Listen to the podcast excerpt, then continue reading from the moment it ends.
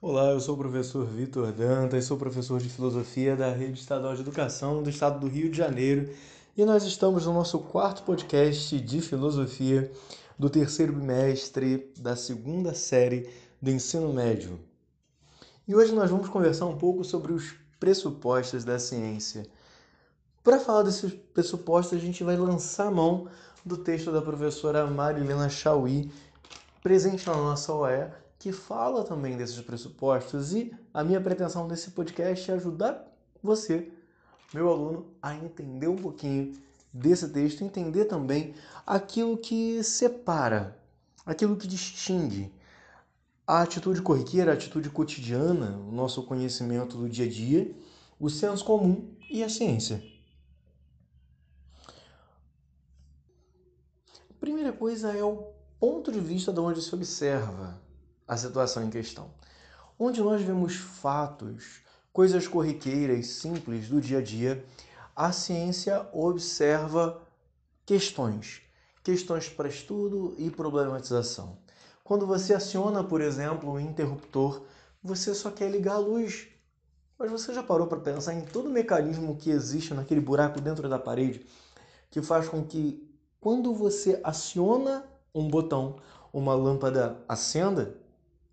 Pois é, a ciência está justamente preocupada com isso.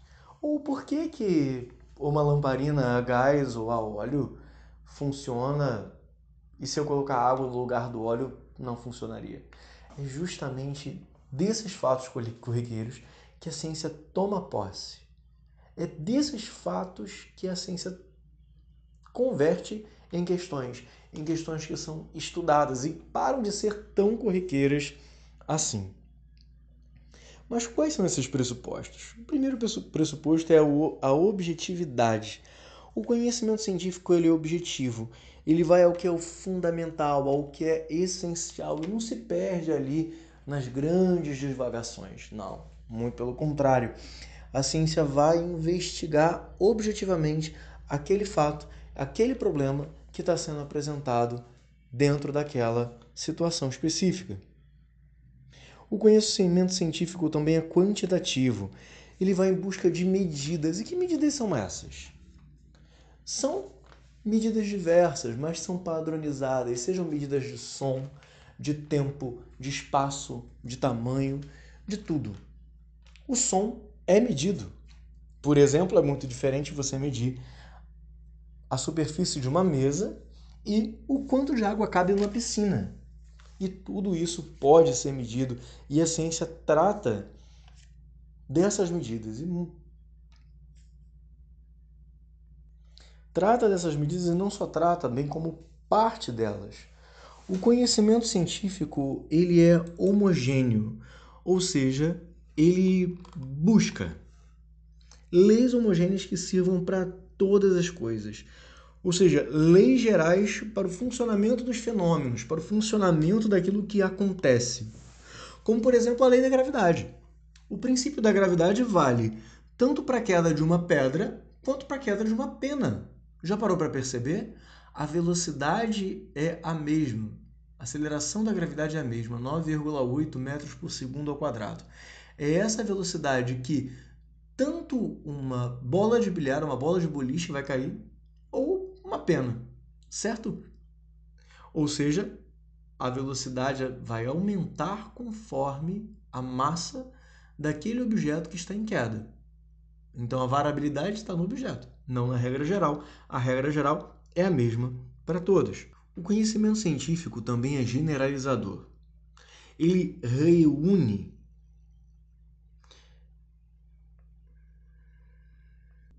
individualidades antes percebidas como diferentes. Por exemplo, a química mostra que a enorme variedade de corpos se reduz a um número limitado de corpos simples, que se combinam de maneiras cada vez mais variadas.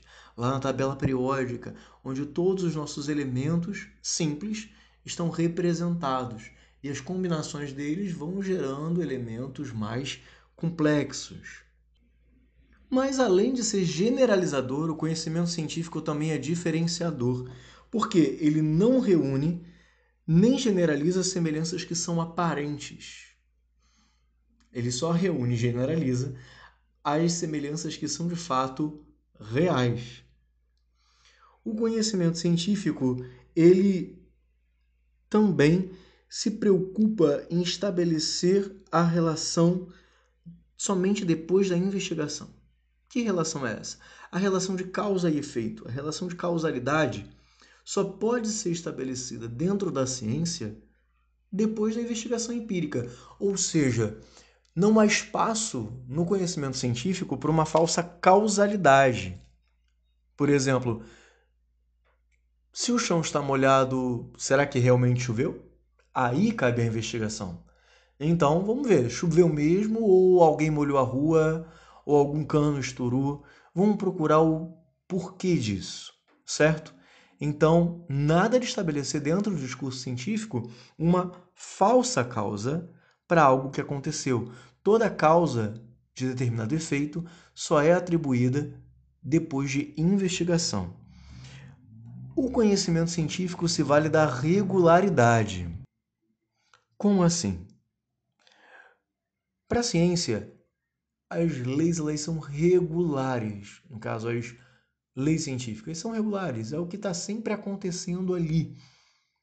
O maravilhoso, o milagre, o extraordinário é sempre exceção à regra. A Marilena Chauí dá no texto dela o exemplo de um eclipse. Eclipses não acontecem todo dia. O que, que é regular? Que o Sol fique em determinado momento, né, durante determinadas horas, no céu, brilhando, iluminando todas as coisas. Diferentemente do eclipse que só acontece ali de quando em quando. O conhecimento científico também difere da magia, ou seja, ele não atribui a causa de algum efeito ao sobrenatural ao mágico, ao divino. Não muito pelo contrário. O conhecimento científico ele tem a tarefa de desmagificar, desencantar o mundo onde nós estamos, o mundo que nós vemos e vivemos. Como assim desencantar? Tirar todo aquele espectro de oh, nossa, que maravilhoso, que incrível, que divino, que surreal das coisas que se dão para a gente no dia a dia.